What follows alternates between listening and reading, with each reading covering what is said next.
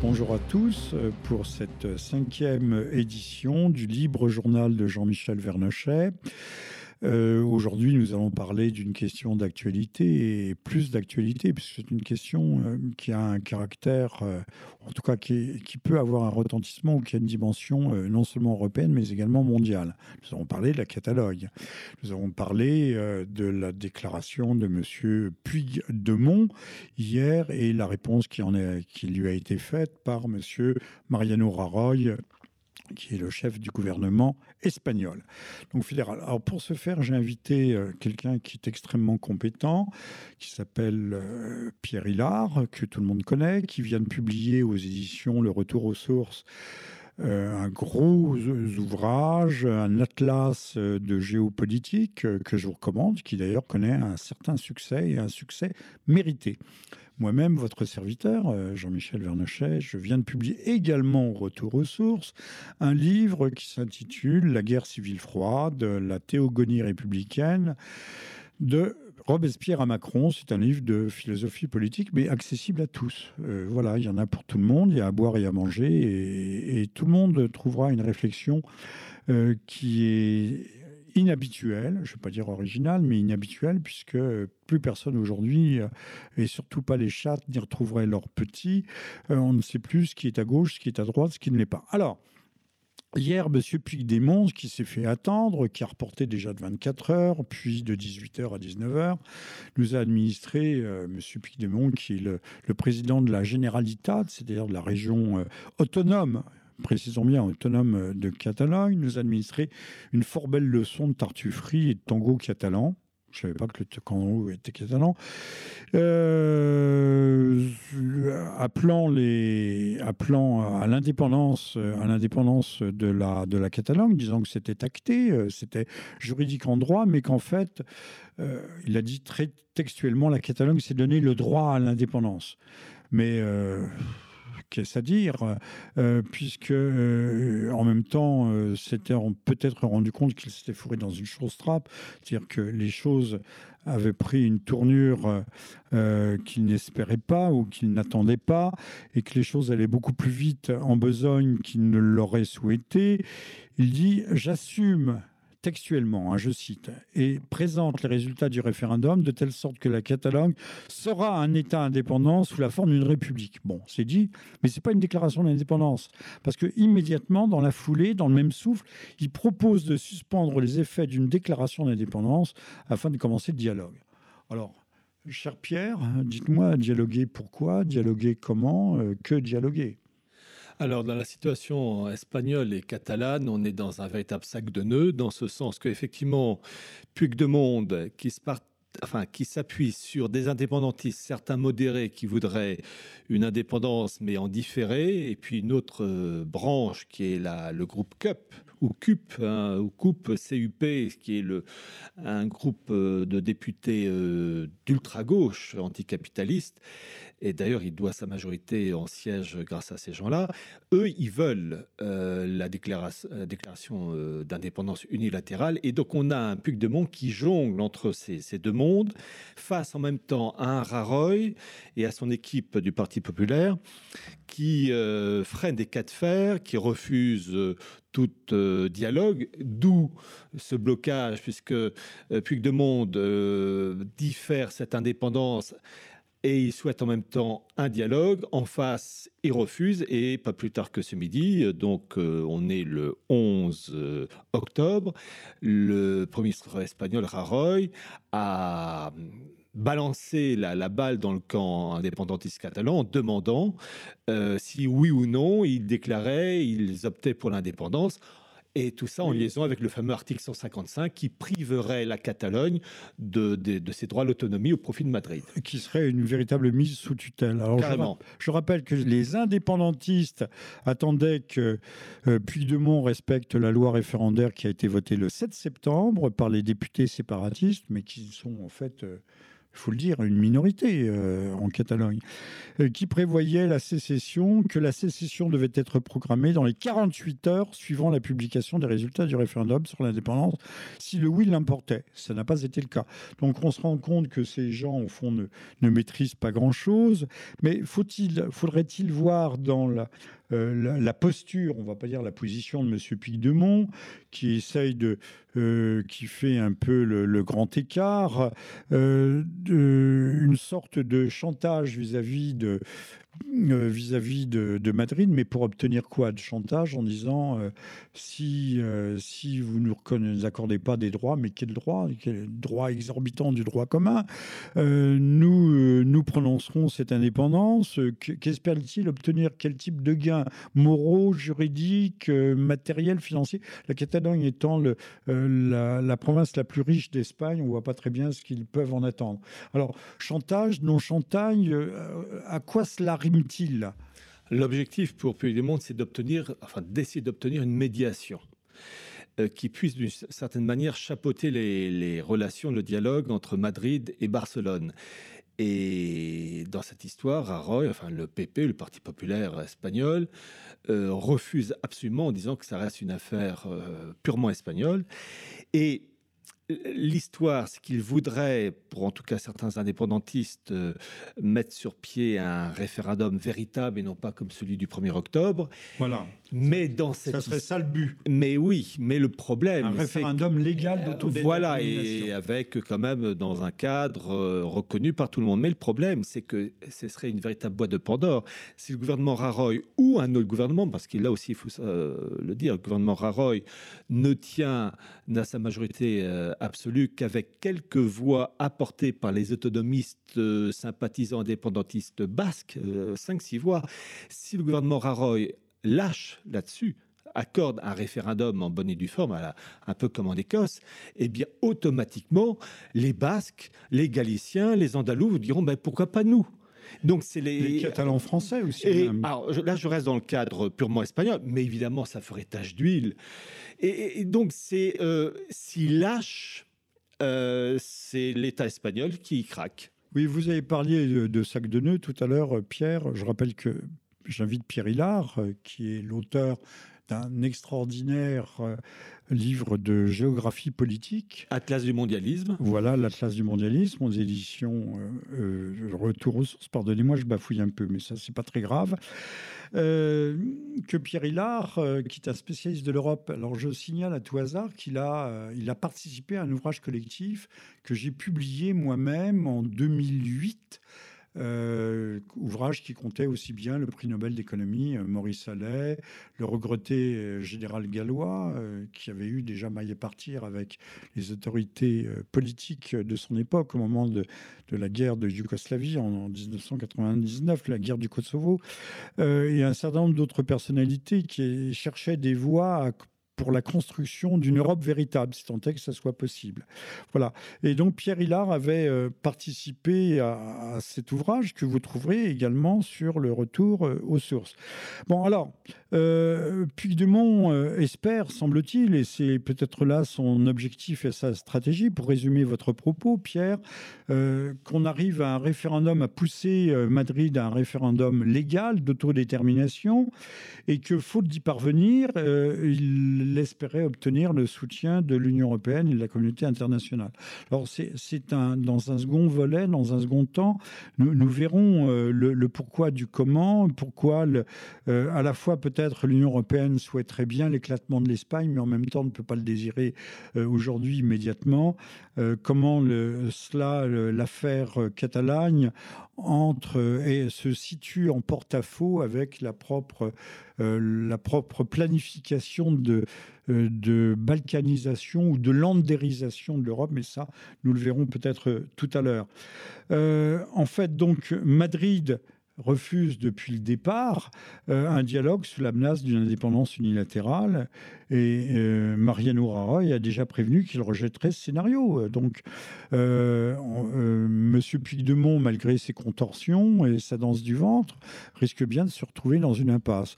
Alors, comment sortir de cette impasse et quelles peuvent en être les conséquences? On ne va pas retourner quand même à la guerre civile euh, comme euh, à l'époque euh, des, des anarchos, des anarchos, je sais pas quoi. Avec Luis Companys en 1934, quand il a déclaré l'indépendance à Catalogne dans le cas d'une d'une Espagne fédérale, enfin dans un cas ibérique et fédéral. Et bon, il a payé cher puisqu'il y a eu donc la réaction de, Franco. la Catalogne était à l'époque en donc la guerre civile 1936-1939 le dernier bastion, bastion à résister.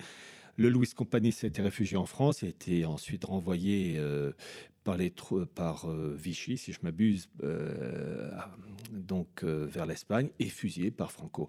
Mais il y a une chose qu'il faut dire au sujet du discours d'hier de Puigdemont. Il a essayé de ménager, comme on dit, la chèvre et le chou, mais en particulier, il y a un parti politique en Espagne qui a une branche très importante en Catalogne, c'est Podemos. Podemos, qui est acquis au principe d'un référendum. Alors Podemos qui est de la gauche euh, bien, bien rouge, un rouge vermillon, euh, qui est donc pour le référendum, mais qui voudrait voir une autonomie très forte pour la Catalogne, pas contre une indépendance à condition que cela se fasse dans le cadre du, du, d'un référendum légal. Et dans cette histoire, Podemos est représenté en Catalogne par une personne, une femme très puissante, qui est le maire de Barcelone, qui s'appelle Ada Colau. Dont on ne parle pas.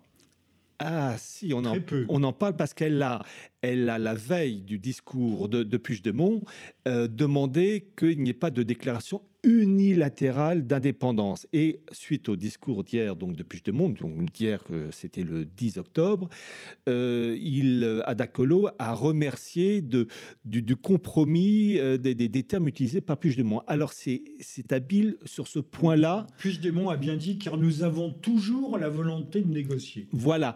Comme je dis, la, la, la constitution espagnole est-elle négociable? Mais c'est ça qui est c'est que dans la constitution espagnole, il n'y a rien qui permet euh, ce que font actuellement les indépendantistes avec Puigdemont.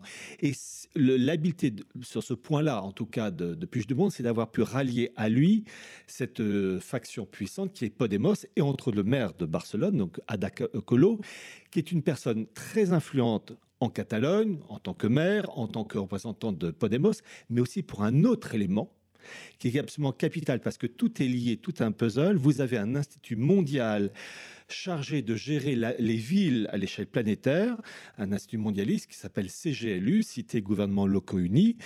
il y a un comité directeur et une des vice-présidentes, c'est cette fameuse Ada Colau, euh, maire de Barcelone. Et parmi les vice-présidents et du comité directeur du CGLU, sur leur site, vous avez l'actuel maire de, de Paris, Anne Hidalgo. Il y a quelques années de ça, c'était aussi Alain Juppé, qui était euh, un des membres de ce comité. Il l'a quitté, mais là, actuellement, donc, maire de Barcelone, Adacolo, à la tête de Podemos, Catalogne, qui pèse lourd face, euh, comment dire, à la, à la politique de Raroy, Podemos qui est sympathisant à l'égard de Puigdemont tout en demandant un dialogue, mais qui serait prêt à basculer vers le référendum s'il était autorisé, c'est Colo et en même temps une des têtes pensantes du mondialisme à la tête de CGLU. Alors vous êtes en train de nous dire une chose extrêmement intéressante, parce que vous êtes bien meilleur spécialiste que je ne le suis moi-même, cher Pierre Hillard. Euh, que euh, la stratégie mondialiste, euh, on ne va pas dire contredit, mais n'est pas tout à fait en harmonie avec la, politique de, Bruxelles. Qu'il y a, qu'il y a une sorte de, césure. Rappelons que, que Barcelone, ce n'est pas un hasard, c'est une ville qui a accueilli les Jeux Olympiques. c'est une, ça fait partie de ce qu'on appellerait aujourd'hui une de ces villes mondes. York est une ville-monde, Paris n'est pas tout à fait une ville-monde, mais presque. En tout cas, Hidalgo voudrait en faire une. Londres est une ville-monde, Bruxelles est une ville-monde. Et il y a des, villes qui se caractérisent, qui sont euh, ce que Macron appelle de ses voeux, qui sont ces, ces, hypercités, qui sont déjà des, euh, des, des, villes qui sont à l'image de ce que doit être la mondialisation. La synthèse de la population mondiale réunie dans une ville. Voilà. Et cela s'appelle, il y a un mot pour ça, c'est la réunion de local pour un le lieu. Local? Le local. Local et global globale, c'est-à-dire que une entité géographique réduite, une ville, doit représenter l'échantillon planétaire, le global, local, global, glocal. Alors, ce qui est extraordinaire d'ailleurs, c'est qu'à la fois ces Catalans qui disent avoir une identité euh, euh, particulière, euh, marquée, qui voudraient se, démarquer de, de, la nation espagnole, en même temps se revendiquent, et c'était Puigdemont qui a fait des déclarations caractéristiques au moment des attentats de, de Barcelone, euh, de, des Ramblas, euh, sur la, société plurielle. Alors, il faut savoir, on veut être pluriel, on est pluriel, on est catalan. Euh, peut-on être les deux à la fois? C'est le principe de non-contradiction d'Aristote. mais apparemment, ces gens, ça ne les gêne pas. la quadrature du cercle, ils l'ont résolu. donc, le, mondialisme va aller plus vite que ne voudrait peut-être aller l'Europe parce que ça pose des problèmes techniques de politique, économique, financier avec l'euro, parce qu'une Espagne déstabilisée, euh, ça aurait des répercussions euh, sur l'euro, donc euh, surtout la machine européenne. Alors, voyez-vous, au sein des instances européennes, il y a beaucoup d'idiots utiles. Dans ce sens, beaucoup de personnes, parmi les députés du Parlement européen, sont à des années-lumière des objectifs finaux hum, de la construction européenne, qui est une Europe émiettée, s'intégrant dans un monde émietté. Et dans cette histoire, vous avez quand même quelques hommes qui émergent, qui sont parfaitement courants, qui sont capables de, de tenir un double langage. Euh, il y a, je pense, entre autres, à un Belge et à deux Allemands. Euh, pour les deux Allemands, c'est Jo Leinen et Elmar Brock, qui ont travaillé en liaison avec la Fondation Bertelsmann, qui ont travaillé aussi pour tout ce qui est euh, construction européenne. J'en parle dans mon bouquin, la Fondation Bertelsmann en particulier. Et vous avez aussi une personne qui a dans les 84 ou 80 ans, euh, qui était un des secrétaires dans sa jeunesse d'un des pères fondateurs de la construction européenne de la CE, c'est Paul Van, je ne sais plus comment, avec tous les Denis Rochemont et compagnie, c'est Étienne d'Avignon. Étienne d'Avignon qui, dans les années 80, était vice-président de la Commission européenne et aussi un grand dirigeant du Bilderberg. Lui, il connaît les dessous de la véritable politique euh, européenne et il sait très bien que la construction européenne, la finalité, c'est casser les États. Bien sûr. Et au profit de régions. Et il y a une personne qui travaille en lien avec euh, les instances européennes.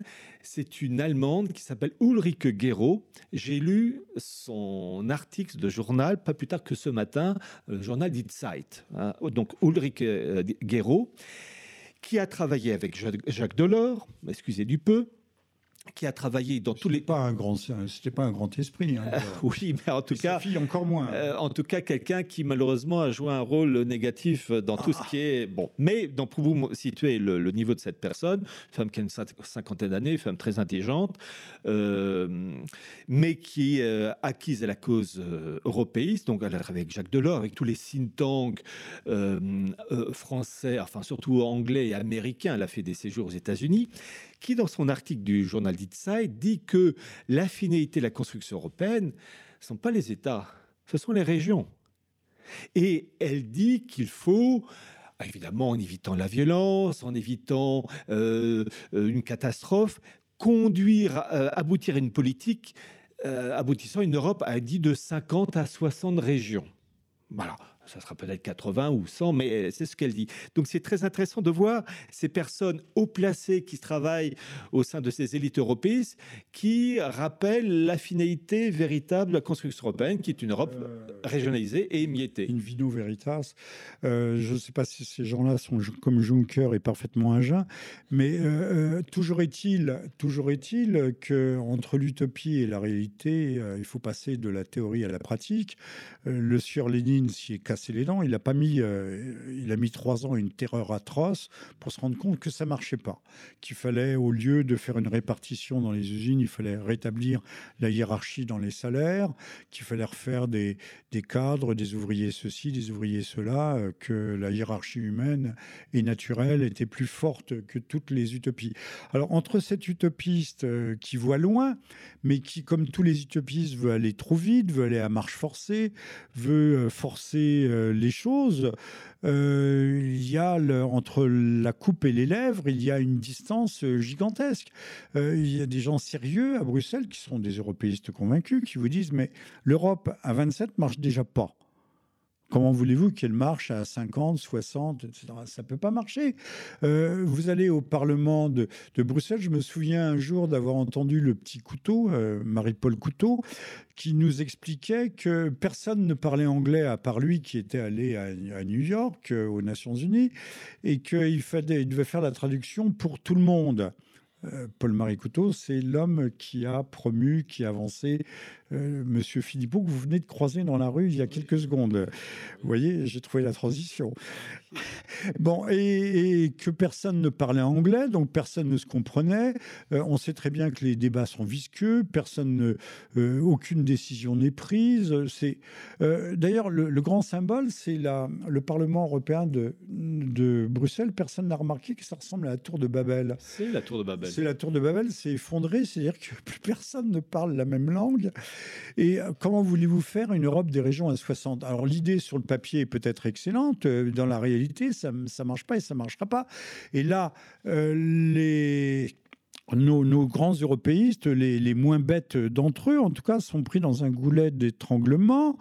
Euh, ils se rendent bien compte que euh, la Catalogne, il faudrait peut-être faire l'indépendance catalane, mais ça ne peut pas marcher au plan économique, au plan euh, institutionnel, organisationnel. il ne faut pas aller trop vite, sinon ça, sinon ça coince. Et en fait, là, ils sont, la machine s'emballe. La machine s'emballe. Mais voyez-vous, il y a aussi euh, la remarque que vous avez faite au sujet du Parlement européen, qui est la tour de Babel. Et il faut voir l'aspect, euh, une, spiritualité derrière. S'ils ont fait un Parlement façon tour de Babel, c'est qu'il y avait des raisons profondes.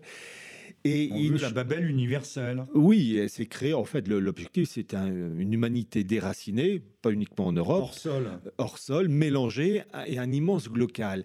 Et il y a une chose qu'il faut rappeler, et ça vient pas toujours à l'esprit euh, des personnes, en tout cas celles qui peuvent nous entendre, c'est que la protection des minorités, l'éclatement des États, euh, et euh, la dissolution des États au sein d'une gouvernance mondiale, ça va de pair avec le nouachisme. Le nouachisme, c'est cette religion qui a été. Ah, vous allez très loin là. Non, non, non, bah, c'est oui, mais c'est très logique. C'est très lié. En, euh, en fait, c'est très lié. Vous allez comprendre. Euh, bah, il suffit de lire leur texte. Euh, je vais être très rapide. Voyez-vous, le, le c'est donc cette religion qui, est, qui, sort du Talmud. Qui est entrée par la petite porte dans la Constitution américaine. Oui, en 1991, l'Education Day. Voilà. J'en ai pas. Bush. Oui, père. Euh, alors, bien comprendre que le Noachis, c'est cette religion pour les, non-juifs, donc en gros 7 milliards d'habitants, et euh, qui doit euh, donc gérer l'ensemble de l'humanité. Et il va de soi qu'il est plus facile d'appliquer ce genre de religion pour des populations qui elles-mêmes sont déracinées de leur tradition culturelle, religieuse classique, euh, qu'elles soient catholiques, orthodoxes, etc. donc créer un mélange de populations régies par une pensée unique, donc qui structure mentalement, psychologiquement dans un cadre unique 7 euh, milliards de goy, et le tout surmonté par Pardonnez-moi, de goyim. Ou de goyim, oui. pluriel. Pluriel, goyim, exact. Vous avez tout à fait raison. Les, gentils comme ils disent, qui veut dire nation, je crois d'ailleurs. Et gens, les gens de la terre. Voilà. Les païens. Voilà. Païen. Gentil, ça veut dire païen. Ah, je rappelle. Gentilhomme, c'est l'homme de la terre. Euh, je rappelle que le fameux discours du maréchal Pétain en 1940, La terre ne ment pas, a ce discours a été fait par Emmanuel Berle, qui était juif. Euh, lui, donc, il savait. Bon, bref, non, c'est une, une, ironie qui fait toujours sourire quand on sait. Le... Il faut toujours aller dans les coulisses. Plus ça pue, mieux c'est. Euh, et Là, plus les coulisses, sont les centimes. Euh, oui. Et donc, bien comprendre que l'objectif, c'est une religion euh, mondiale, le noachisme, avec des populations euh, comment dire, détachées du, cadre national, émiettées, donc ça va de pair, hors sol le tout surmonté, mais je ne fais que reprendre les, travaux, par exemple, du rabbin euh, Abraham Cohen, qui est un, rabbin, je crois, à Birmingham, ou bien du rabbin Benamozeg, ou, ou du rabbin Attali. Euh, alors, pour Attali. Euh, l'hyperclasse. Hein. Voilà. Mais une en, classe sacerdotale, en quelque sorte. C'est une classe, c'est-à-dire une classe qui, qui, qui comme ils disent eux-mêmes, là je prends les, propos officiels, peuple juif, peuple prêtre, intermédiaire unique entre le Dieu unique et le reste de l'humanité non juive, encadré par les lois noachides, au seuil d'un temple restauré. Bon. Et pourquoi je dis ça? Parce que le premier texte qui est à l'origine de la protection des minorités pour favoriser l'émiettement des États. 1919. Le traité de Versailles partie du traité de Versailles et celui qui a fait une étude, c'est un juif qui s'appelait Nathan Feinberg, euh, étude faite en 1929, et j'ai l'original que j'ai scanné, qui est sur Internet. Je crois qu'il est sur le site Boulevard Voltaire, si ça n'a pas été enlevé. Mais en tout cas, cette thèse de 1929, où Nathan Feinberg explique le rôle des naïbrites, des organisations sionistes de l'époque, en liaison avec le président Wilson, qui avait fait un discours devant une hybride huit jours avant son départ à Paris. Vous êtes un, infâme conspirationniste. Mais je vous, je vous ai cité, mon cher Jean-Michel, la thèse de Nathan Feinberg, document officiel qui, à l'époque, en 1997-98, m'avait coûté 150 francs parce que je l'avais acheté, elle était introuvable et m'avait que coûté, oui, si je puis dire, 150 francs. Mais et donc bien comprendre que cette protection des minorités va de pair avec l'esprit du noachisme et c'était très intéressant de voir parce que ce Nathan Feinberg donnait donc euh, expliquer l'évolution, le, le, rôle du, président Wilson en faveur de la protection des minorités, mais aussi la protection, euh, la création d'un foyer juif en, Palestine, euh, donc suite à la déclaration Balfour qui en fait devrait s'appeler déclaration Milner et euh, il donne toute la liste du comité directeur dirigé par un certain Léo Motzkin. Léo Motzkin, c'était un sioniste au service de Theodor Herzl. Vous êtes très, vous êtes tout ça, c'est lié. Vous avez très mauvais Et tout ça, c'est dans mes livres, mesdames et messieurs les auditeurs. Euh, alors, je rappelle que Pierre Hillard est mon invité euh, pour la cinquième livraison du libre journal de Jean-Michel Vernochet sur ERFM, que moi-même je publie tout comme Pierre Hillard, son, euh, son atlas de géopolitique, je publie La guerre civile froide, Théogonie de la République, Théogonie républicaine, de Robespierre à Macron. Euh, un livre fondamental pour qui veut, euh, de façon facile, c'est comme Tom Titz, qui faisait de la, de la, physique amusante, moi je fais de la philosophie amusante tout comprendre et trouver les, points de repère euh, pour nous diriger dans ce labyrinthe obscur qui est le nôtre, euh, qui, que constitue le monde d'aujourd'hui. Alors, euh, pour revenir, 1919, les nationalités qui vont, nous sommes toujours dans la plus brûlante des actualités, reconnaître une autonomie au peuple kurde qui sont dispersés, euh, vous le savez, entre la Syrie, l'Irak, la Turquie, l'Iran, l'Azerbaïdjan. Et le fameux traité de Lausanne de 1923, qui a abouti en plus à un échec, euh, puisque les Kurdes n'auront pas leur État. Ah ben, il y a le traité de Sèvres, mais le, traité de Lausanne, est remis en cause par le gouvernement khazar qui s'installe sous la houlette de Mustafa Kemal Dip Atatürk, qui s'installe euh, à Constantinople, puisque Constantinople ne s'appelle pas encore Istanbul, contrairement à ce que tout le monde dit. Alors, euh, revenons à cela, euh, ce principe des nationalités qui fait qu'aujourd'hui, on ne reconnaît pas la, la volonté d'indépendance, d'abord d'autonomie, puis aujourd'hui l'indépendance des gens du Donbass, des russophones à ce qu'on voudrait reconnaître pour la Catalogne, parce qu'il faut bien regarder que euh, dans la presse, à 99%, on fait les yeux de chimène aux indépendantistes. C'est tellement beau, c'est tellement grand, c'est tellement ceci, euh, surtout avec euh, le vote du 1er octobre, où quand même les, la garde civile espagnole a un peu cogné sur les. Ah oui, ça c'est très bien. Alors, Sur ce point-là, ils ont gagné, gagné la, la, guerre des images, les indépendantistes. Que M. Puigdemont va passer au moins cinq minutes de, du début de son discours en pleurnicherie et jérémiade sur les, coups de bâton euh, qui ont été donnés sur les, malheureux euh, euh, de l'indépendance, l'action de la police qui était abominable. Donc, c'est, il commence par nous faire un peu de misérabilisme et un peu de pathos, hein, Monsieur Puigdemont. Alors, je rappelle que euh, le grand constructeur, le grand père spirituel de l'Europe, lui aussi voulait euh, une hyperclasse sacerdotale. C'est monsieur, un homme qui n'était pas du tout juif, qui était mi-autrichien, mi-japonais, qui s'appelait Kudenov Carnegie, que Madame Merkel a eu deux fois le prix Calergie qui existe toujours. Le prix Charlemagne en 2008. Et le prix Calergie Oui, et le prix Charlemagne en 2008, puisque euh, prix Charlemagne, le premier, c'est Koudenov. Pas, pas Monsieur Sarkozy, mais quelqu'un d'autre, euh, un franco, je ne sais pas quoi, a eu également ce, prix.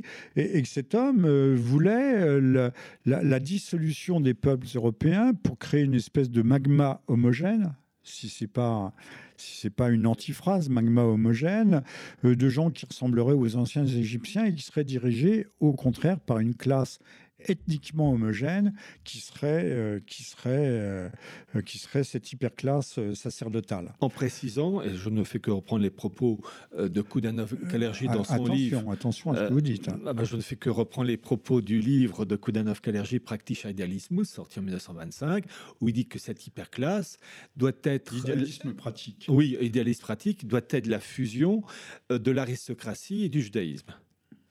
Euh, pour créer. Et avec cette, euh, il dit qu'en plus, en parlant de 1789 et la bascule vers euh, cet idéal de fusion de, des élites, entre les deux, il parle d'un l'expression de d'un interlude pitoyable avec fin de la démocratie. Ça, il, le dit en tout cas. n'était pas le premier, puisque en fait, à la fin de sa vie, c'est la thèse que défendait Frédéric Nietzsche, que les hommes de droite pensent que c'est un homme de droite, mais pas du tout. Euh, euh, il voulait la fusion, euh, la fusion au sommet entre les, entre les races, notamment les races que vous me venez de mentionner. Il suffit de lire son livre, Practice Idealisme. Non, non, mais je parle de, Nietzsche. Ah, de Nietzsche, ah de, Nietzsche. Donc, c'est il y a un courant de, pensée, un courant de pensée, et la, droite qui n'a pas lu, qui croit avoir lu, mais on n'est jamais aussi ignorant que lorsque l'on croit savoir ou connaître. Il faut d'abord lire. Il faut d'abord lire, et puis il faut être. Et quelquefois, crayon à la main en plus. C'est pas toujours très facile d'essayer d'être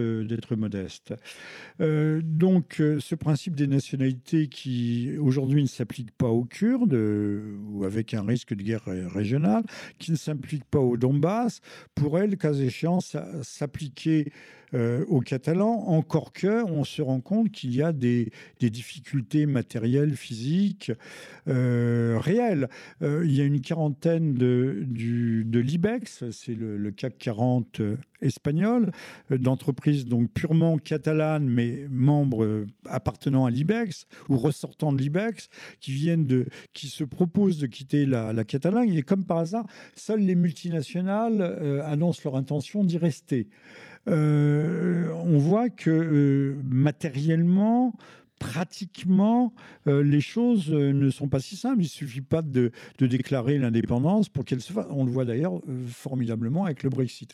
Alors, Pierre, pour rebondir, si la Catalogne engageait un processus difficile d'indépendance, quelles seraient les, conséquences au niveau européen? On sait que la Belgique n'est plus qu'une fiction. L'Écosse, pour rejoindre l'Europe, pour rejoindre l'Europe, j'ai bien dit, demanderait peut-être son détachement du Royaume-Uni, qui, euh, lui, veut en sortir. Mais on a la Lombardie, on a la République de Vénétie. Euh, les Hongrois de Roumanie. Euh, on a les Hongrois de Roumanie, mais on a aussi peut-être un petit peu les Corses. les Bretons sont beaucoup plus sages. encore une fois, la Belgique n'est plus qu'une fiction c'est une fiction, ça n'existe plus. Mais je pense qu'il y aurait un certain nombre de candidats à, ce morcellement, et là, le processus deviendrait incontrôlable. Oui, alors dans ce processus de parcellisation et d'affaiblissement des émiettements, il y a deux éléments qu'il faut rappeler. Euh, l'élément, je vais dire, visible et l'autre, si je puis dire, invisible. Visible, ce sont ces euh, tentatives d'émancipation Catalogne, Pays Basque, Flandre, Hongrois de Roumanie, parce qu'il y a une euh, coloration euh, identitaire. Alors je précise une chose, la défense des identités, on peut appeler ça des patries charnelles, est une chose juste il faut, euh, je pense toujours à la France de l'Ancien Régime, où quand les rois de France s'adressaient aux Français, ils disaient pas euh, Français, Français, ils disaient à mes peuples. Il y avait une diversité, parce que l'être humain est divers, et que les, il y a des, en tout cas pour la France, et c'est pareil pour l'Espagne et de nombreux pays européens, une diversité de cultures qu'il faut respecter. Mais le problème, c'est que ce principe qui est bon à la base, il est repris par nos ennemis, il est tordu au service d'une cause malfaisante qui est de détruire les États et en fin de course de détruire ses propres identités culturelles. Euh, le, le Puge de Monde, il n'a toujours pas compris qu'avec l'immigration extra-européenne, euh, les caractéristiques catalanes vont être bouffées. Et pareil. c'est clair et c'est net. Ben oui, et les Flamands, pareil. Pardonnez-moi d'être brutal euh, et, même trivial. ce type est d'un guignol, c'est évident. C'est un idéologue. C'est un, idéologue. chose. Monsieur Hollande était aussi un idéologue, euh, aussi intelligent soit-il. Je ne, je ne mésuge pas de son intelligence, euh, mais on peut être un guignol en étant extrêmement intelligent. C'est-à-dire que vous avez des intelligences, vous avez des intelligences vrillées, vrillées comme une alors, il y a donc ce qu'on voit, ces, ces tentatives d'émancipation des, des régions, Catalogne, etc. Mais il y a une chose qu'on ne voit pas, euh, et qui est, qui capitale parce que ça touche des, régions, euh, en tout cas pour la France, artificielles comme Rhône-Alpes, etc.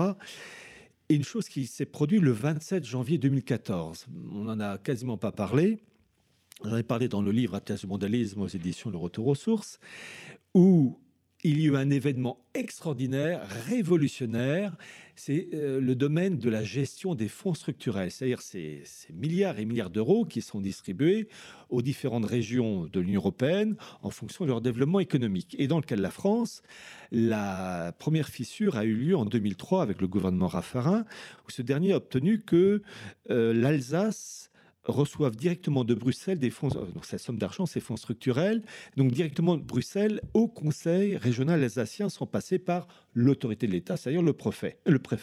Et donc c'était uniquement euh, l'Alsace. et à l'époque, euh, tous les présidents de région avaient braillé en disant et nous, et nous, et nous. Et en 2012, le candidat Hollande avait promis d'élargir ce privilège à toutes les régions françaises, chose qui est faite depuis le 27 janvier 2014. Donc ça se fait Toutes les régions, passées en plus de, de 22 à 13 maintenant, traite l'interlocuteur pour l'aspect financier nerf de la guerre. Donc ça se fait discrètement, doucement, progressivement. Voilà, c'est ce que j'ai dit.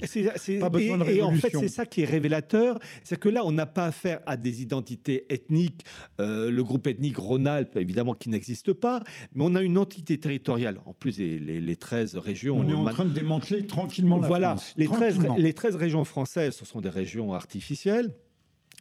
Euh, et ce ne sont pas les anciennes provinces. Ce ne sont pas les provinces d'Ancien Régime euh, pour lesquelles j'ai de, je veux dire, de l'estime, de la sympathie, Berry, Anjou, etc., qu'il faut euh, rétablir, mais dans un cadre purement national non pas supranational. C'est-à-dire que le roi de France, il chapeaute tout ça, le roi de la nation, le roi de père de la nation. Et dans cette histoire du 27 janvier 2014, qui est pour moi c'est un événement gravissime et le Front National, ma connaissance n'a rien fait. Euh, pour alerter, c'est-à-dire que désormais l'interlocuteur du, Conseil régional euh, d'Occitanie, peu importe les régions françaises, c'est Bruxelles. C'est-à-dire que vous avez euh, bien comprendre l'architecture, l'Union européenne, les États, mettons la France, la France, les régions. Jusqu'à cette date, il y avait les préfets qui recevaient cet argent et qui distribuaient au nom de l'État français les sommes d'argent. Et depuis 27 euh, janvier 2014, eh bien, l'interlocuteur n'est plus l'État français, mais directement Bruxelles, où grouillent tous les lobbies et tous les groupes de pression. Et là, la France, elle a pris une claque on est en train de grignoter la France et on est en train de la dissoudre petit à petit, de, l'éroder. Bon, on sait très bien, les, les, Français votent encore pour un Parlement qui de toute façon n'est plus que croupion, puisque à 90% et au-delà, il l'adapte en droit français les législations, les, instructions euh, bruxelloises. Donc il ne sert plus à rien. On peut supprimer le Sénat et, le Parlement, puisque de toute façon, ça ne représente plus rien, et surtout pas la France. Mais c'est une, illusion qui nous coûte cher. Euh, dans les années 50, il y avait une publicité à propos du beurre pour la margarine en disant un préjugé qui vous coûte cher. on, a dit que ça à M. Macron, voulait faire des économies, supprimer le Parlement. Euh, voilà. Euh, c'est une vitrine inutile, c'est une fausse vitrine de la démocratie. Croyez-vous que, que M. Raroy, euh, qui n'est pas réputé avoir être spécialement burné, serait capable d'utiliser l'article 155 et de mettre la Catalogne sous tutelle? Alors, aux dernières nouvelles, donc, il faut rappeler aux auditeurs qui nous écoutent que nous sommes le mercredi 11 octobre. Euh, et, que j'invite Pierre Hillard, oui. auteur d'un atlas géopolitique. Atlas du mondialisme. Atlas du mondialisme. Atlas du mondialisme, c'est un atlas géopolitique, euh, euh, mais qui n'est pas rien et qui connaît déjà un réel succès aux éditions Le Retour aux sources, où moi-même je publie ces jours-ci la guerre civile froide, Théogonie républicaine, de Robespierre à Macron, qui est un livre de philosophie politique, mais accessible à tous. C'est de la philosophie pour tous, c'est de la philosophie peut-être pas républicaine tout à fait, mais en tout cas très démocratique. Bon, euh, nous parlons aujourd'hui ah, évidemment de, la, de la Catalogne et nous revenons au chef du gouvernement espagnol. Va-t-il appliquer l'article 155 155, voilà, où, tout cela est une comédie et une mise en scène. Alors, euh, donc, alors je parle, il a annoncé à midi euh, le mercredi 11 octobre, c'est pour situer pour les auditeurs. Euh, il a demandé donc au gouvernement catalan, à Puigdemont, de bien certifier si oui ou non il voulait l'indépendance. Et tout ça, évidemment. Sortez de l'ambiguïté. Voilà. Euh, de mettre les pieds dans les plats. Bon. Et donc, en fonction de cela, est-ce qu'il appliquerait l'article 155 La logique voudrait que oui, qu'il le fasse. Voilà.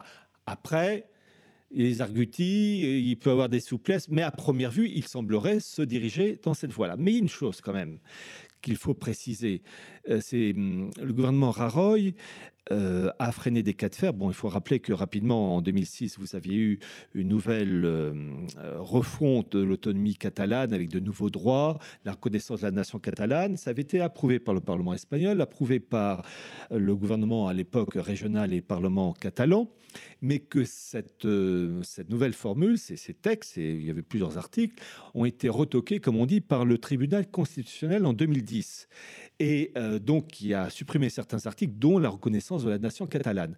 Donc on a eu ce blocage entre d'un côté l'acceptation de ces textes par le gouvernement espagnol, le Parlement espagnol, les Cortés, le Parlement catalan, et bloqué et refusé pour certains articles par le tribunal constitutionnel. Et depuis, la pression n'a fait que monter.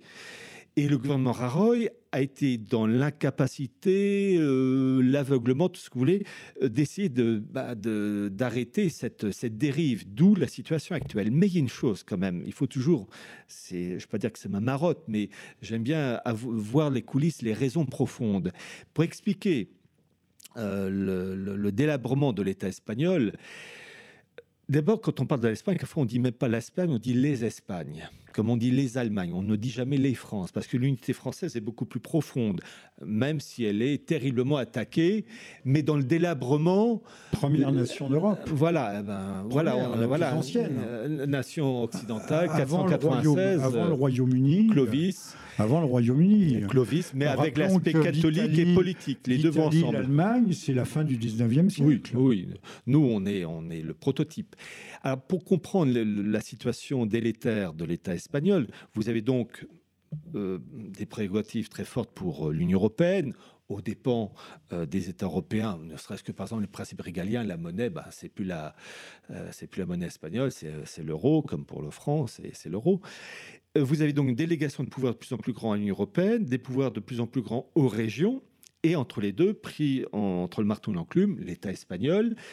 Mais pour comprendre encore plus le côté délabrement, les, dirigeants politiques espagnols de gauche comme de droite ont signé et ratifié en 1995 la Convention cadre pour la protection des minorités et en 2001 la Charte européenne des langues régionales. Pour les Catalans, comme pour les Basques, les Galiciens, les Valençais et les îles Baléares. Bon. Donc on a euh, des, des régions espagnoles et je prends le cas de, la Catalogne, depuis la ratification de ces documents, c'est l'emploi de la langue catalane dans tous les domaines, la télévision, euh, l'administration et l'éducation. Vous n'avez dans les écoles catalanes que trois heures d'espagnol comme enseigné comme une langue étrangère. Tout le reste est en cours de catalan. Ça doit passer même après l'anglais. Voilà, et c'est pareil pour la Galice, pas le cas au Donbass pour le russe, puisqu'on voulait interdire le russe. Voilà.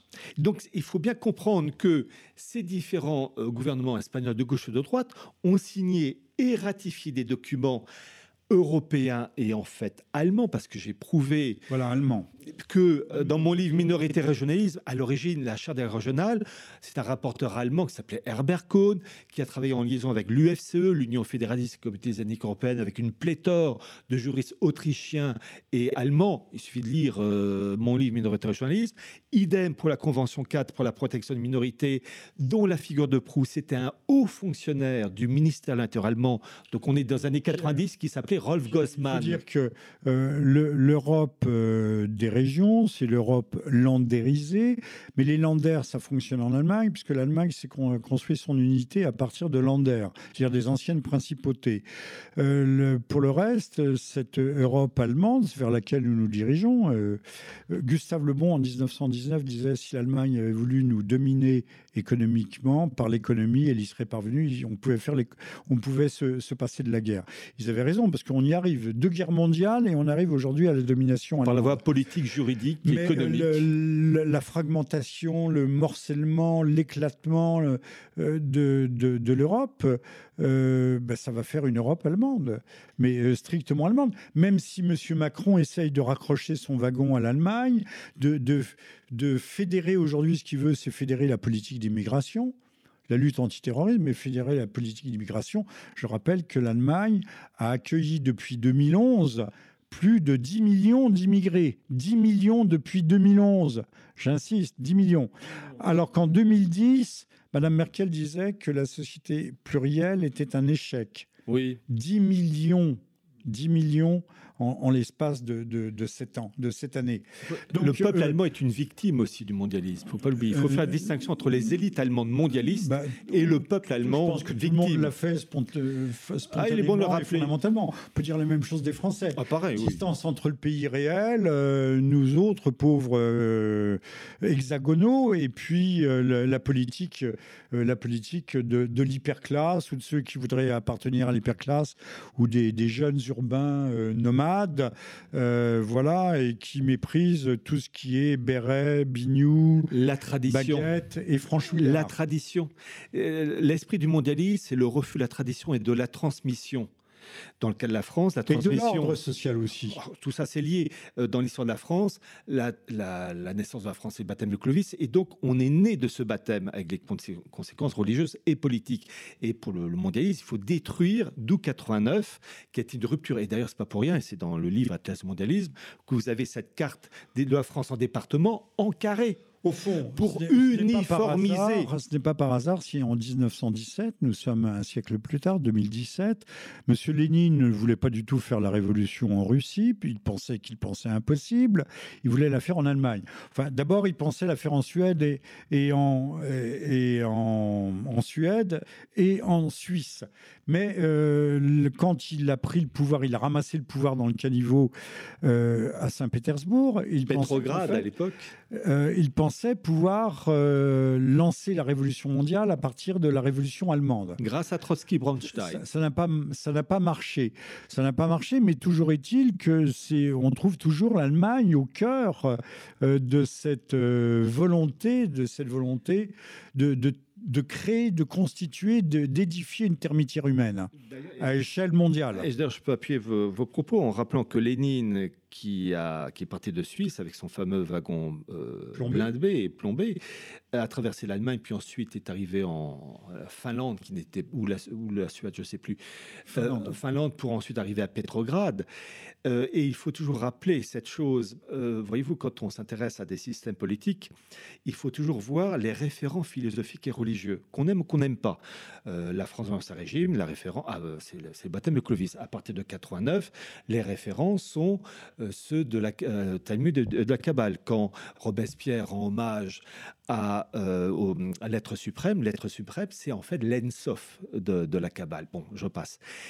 Lorsque l'ami Lénine, si je puis dire, est arrivé à Petrograd avec ses amis, il faut que les auditeurs sachent qu'il y avait donc un comité pour l'accueillir, dont un orchestre qui, un orchestre bolchevique qui lui a joué une musique de bienvenue et d'accueil. Les révolutionnaires Lénine en tête étaient amoureux de quoi? Du, Des principes de la révolution de 89, ce qu'ils Ah, bien sûr. ils aimaient Marat, Robespierre, etc. Ils quoi Ils sont logiques. Il y a une logique dans le mal. Eh bien, ce n'est pas l'effet du hasard si l'orchestre bolchevique a accueilli le camarade Lénine en jouant comme musique la Marseillaise. Eh oui, l'hymne de la Révolution. Il n'allait pas jouer l'Ave Maria de Schubert. Que Sinon, j'aurais plus rien. Voilà. Donc, ils ont bien. con- Les, les, les, les, bolcheviks ont joué la Marseillaise, qui est l'hymne de la Révolution. Et qui, C'est en euh, quoi qui est quand même euh, un hymne Ah assez, oui. il faut bien le dire, assez sanguinaire. Ah, qu'un sang impur. Ah, déjà, rien que ça, ça, ça devrait quand même faire réfléchir certains. Oui, oui, oui. Mais du jour où on se mettra à réfléchir à nouveau, euh, de l'eau auront coulé sous les ponts. Puisque on parlait de, de la Révolution, ra- euh, disons que l'historien franc-maçon et éclairé, il s'appelait Jules Michelet, Oui. Jules Michelet parlait de la France de l'Ancien Régime et donc des provinces euh, comme un pays hérissé de liberté. C'est-à-dire qu'il y avait des parlements partout. Michelet disait ça? Je crois que Oui. c'était Brentano. Non, non, euh, Michelet l'a dit. Il faut rappeler Brentano, que c'est beaucoup plus tard. Ah oui. Il faut rappeler que Michelet, qui était quand même un républicain bon teint, et Grand bien, teint. euh, oui, était aussi le précepteur des enfants du roi Louis-Philippe. Donc ça vous montre comment il a pu infuser les bonnes idées à la famille Vous parliez des de la Orléans. même logique tout à l'heure de la Révolution, mais la continuité, il faudrait. faudrait Mais dire. oui, Il faudrait la- continuité. la- L'énorme continuité. Le mal enfante Donc, le mal. Euh, L'Allemagne, le, le cœur de l'Allemagne, comme vous voyez, c'est aussi, euh, ben, vous faisiez allusion à la Kabbale, euh, les illuminés de Bavière euh, sont nés là, euh, qui se convertissaient d'ailleurs au catholicisme, qui ont, un- je Oui, pas qu'ils ont infesté, Alors, euh, mais ils faussement, ont- évidemment, ils ont infiltré Avec Jacob un- Frank en particulier. entre autres, entre eux, mais pas seulement, le- les de Bavière, c'est Weishaupt.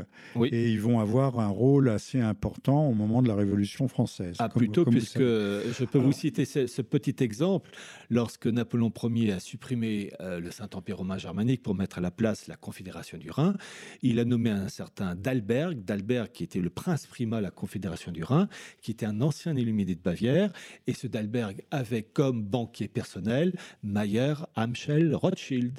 Alors, je peux, je peux conseiller euh, de lire, euh, à propos de, la Révolution française, euh, La mystique de la laïcité de, Youssef Indy, qui repart montrant qu'aujourd'hui, cette, cette religion de la laïcité, qui se greffe bien sur les idéaux révolutionnaires dont je traite dans mon livre, Liberté, Égalité, Fraternité, euh, c'est une religion qui vient de loin, et ce n'est pas une religion neutre, et c'est véritablement une religion. Euh, je rappelle que je reçois Pierre Hillard. Nous nous acheminons vers euh, la fin de cette émission. Pierre Hillard, qui est l'auteur non pas d'un atlas de géopolitique, mais un, atlas du mondialisme aux éditions Le Retour aux sources, que c'est la cinquième livraison du libre journal de Jean-Michel Vernochet, et que nous allons euh, conclure d'ici une dizaine de minutes sur cette question euh, brûlante et lancinante, qui est aussi euh, une question euh, de, à dimension européenne, voire mondiale, de l'indépendance ou de la non-indépendance de la Catalogne. Mais là, on, on a l'impression que nous sommes dans une impasse de, de tous les côtés.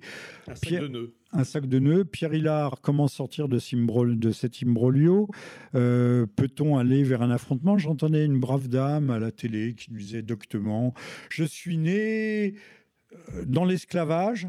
C'était le franquisme. Bon. Est-ce que l'Espagne de Franco était vraiment l'esclavage? Et maintenant, je vais enfin connaître la liberté. On ne sait pas très bien ce qu'il y avait entre les deux. On ne sait pas très bien euh, en quoi euh, le gouvernement espagnol, l'État, la, République espagnole, avant qu'elle ne soit euh, devenue une monarchie euh, constitutionnelle, était à ce point oppressive, oppressante. On ne le sait pas, mais on a l'impression, on ne sait pas très bien ce qu'est la liberté pour ces gens. Euh, d'où je vous renvoie à mon livre d'ailleurs. Le, euh, voilà, alors on a l'impression qu'on va passer, euh, comme pour la Révolution de 89, euh, de l'obscurité à la lumière, et tout d'un coup, euh, par ce mot magique qui serait indépendance, Tout ira bien. Tout ira bien. Euh, D'ailleurs, euh, apparemment, M. Puigdemont n'est pas du tout inquiet de, euh, de l'économie catalane, qui d'ailleurs, au demeurant florissante, qui est la première, Et endetté aussi. mais oublier. également, oui, pas mal combien? 40 milliards? Je ne sais pas, mais c'est à peu près la hauteur du. du... Oui, oui c'est énorme. oui, euh, je plus chiffre en tête, mais oui, c'est énorme. Ils sont des boulets aussi. Comme je l'ai signalé tout à l'heure, les multinationales ne partiront pas. Les, les banques, euh, aussi bien catalanes qu'espagnoles, ont annoncé le, le, la délocalisation de leur siège, mais l'État d'Israël a annoncé qu'il soutiendrait l'indépendance. N'est-ce pas un peu amusant euh, N'est-ce pas Alors, paradoxal Disons pas curieux? les, articles que j'ai lus dans Haaretz ou bien le Jérusalem Post euh, parlaient euh, de, de liens, de travaux entre des indépendantistes catalans et Israël en cas d'indépendance de la Catalogne avec une aide financière d'Israël et, de l'Allemagne aussi. Ah, euh, c'est le couple maudit. Euh, voilà, maudit, disons que disons, agissant. Et donc c'est intéressant. Et je rappelle une chose qui est très intéressante, en particulier dans mon livre, mon premier livre, Minorité et journalisme, je, traite de, de toutes les instances européennes et du rôle de l'Allemagne pour promouvoir le régionalisme, la protection de minorités, en lien avec des Flamands, des Galiciens et des vénitiens. Et Alors, que, Pierre, pardonnez-moi, je rappelle que vous avez euh, co-signé avec 17 euh, autres auteurs, dont moi-même, euh, le Manifeste pour une Europe des peuples, euh, avec des, noms prestigieux comme celui du Pierre-Marie Gallois, le général, euh, ou Maurice Allais, notre seul et unique, je crois, euh, prix Nobel d'économie. Et, véritable économiste. Et véritable économiste, et d'autres éminentes personnalités de, de l'agriculture, du droit. un livre très important qui ouvrait des, et plus qu'ouvrait des, pistes, des voies importantes pour la construction, non pas la reconstruction, mais la construction d'une Europe véritable qui serait celle des peuples. Euh, ce livre est, disponible et accessible sur le site Le Retour aux sources. Et je crois qu'il aujourd'hui, c'est un livre euh, peut-être qui n'est pas extraordinairement facile d'accès, puisque c'est un livre technique.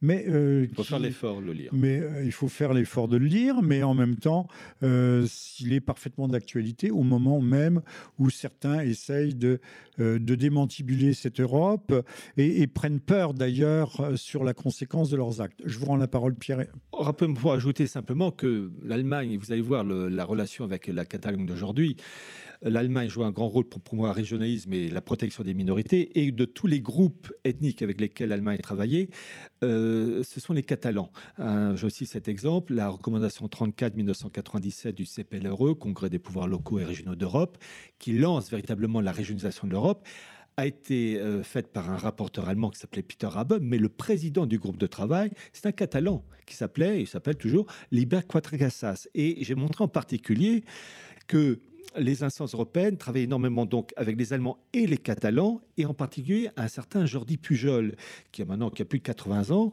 et qui a joué un très grand rôle au sein des instances européennes et qui a donc cherché à promouvoir le catalanisme. Voilà.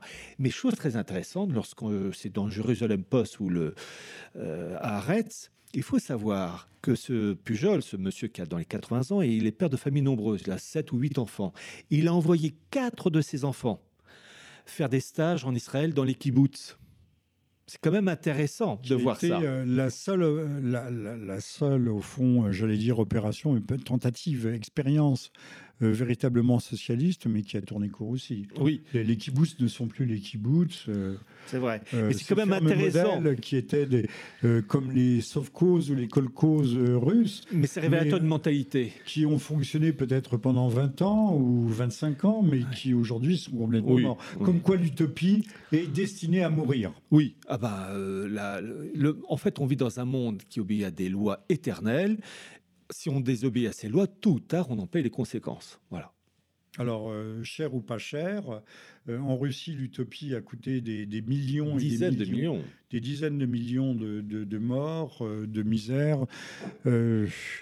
en Israël, les kibbutz n'ont pas coûté très cher mais euh, l'économie israélienne, si elle n'était pas sous perfusion complète avec les États-Unis, n'existerait pas. Donc maintenant, eux songent à mettre euh, la Catalogne aussi sous perfusion.